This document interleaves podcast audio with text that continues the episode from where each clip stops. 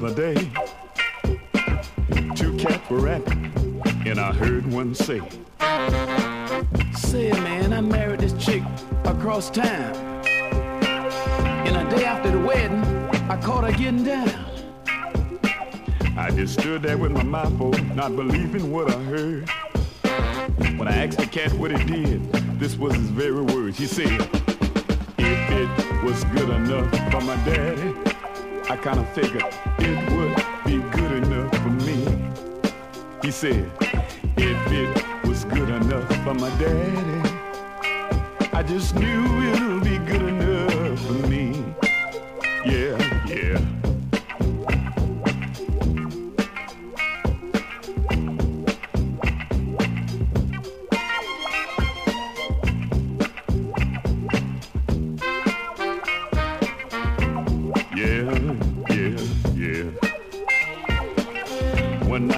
to follow my old man. Cause the way mom rapped about him, he had a master plan. He had to turn me on to this chick so mom wouldn't find out. And if mom ever asked me about it, this is what she'd hear me shout. I said, Mom, if it was good enough for daddy, I kinda figured it would be good enough for me. If it was good enough for my daddy, just knew it'll be good enough for me. Yeah, yeah, yeah. If it was good enough for my daddy, it's good enough for me. Yeah. Yeah,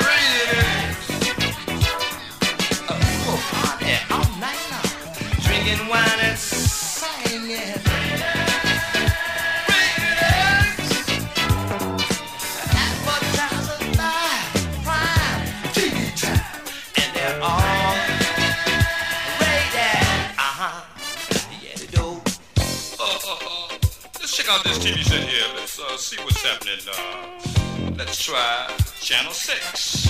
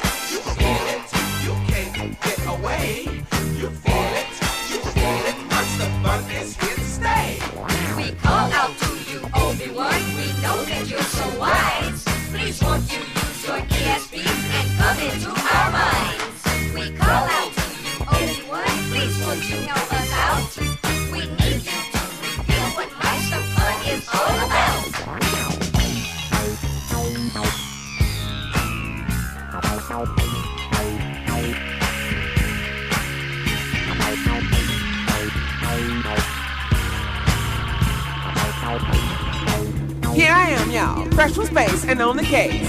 I'm Obi-Wan and I'm having fun.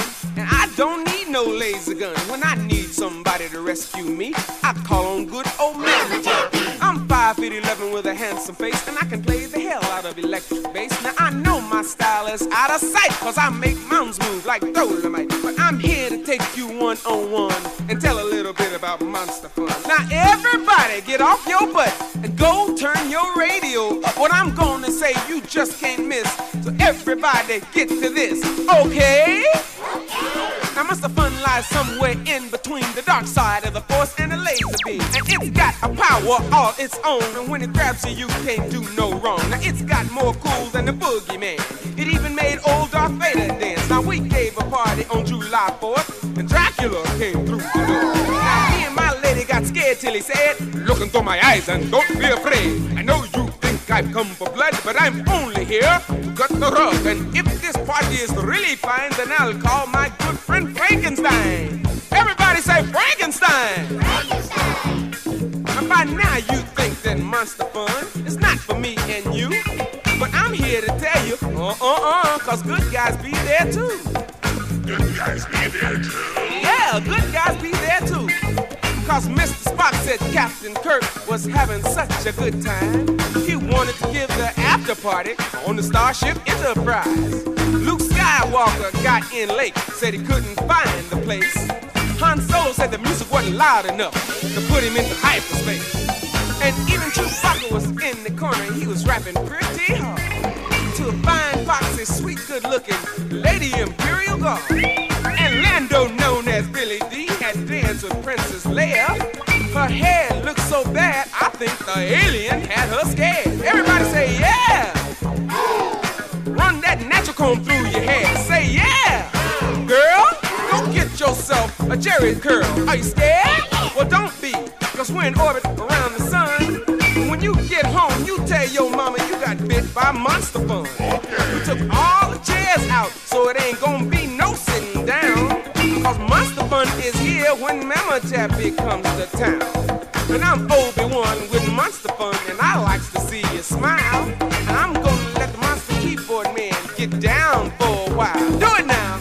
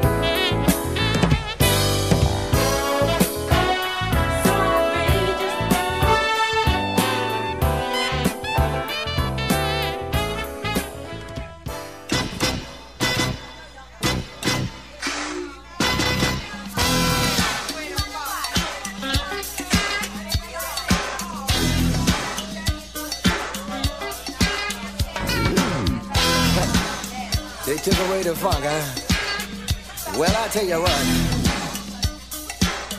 we taking it back.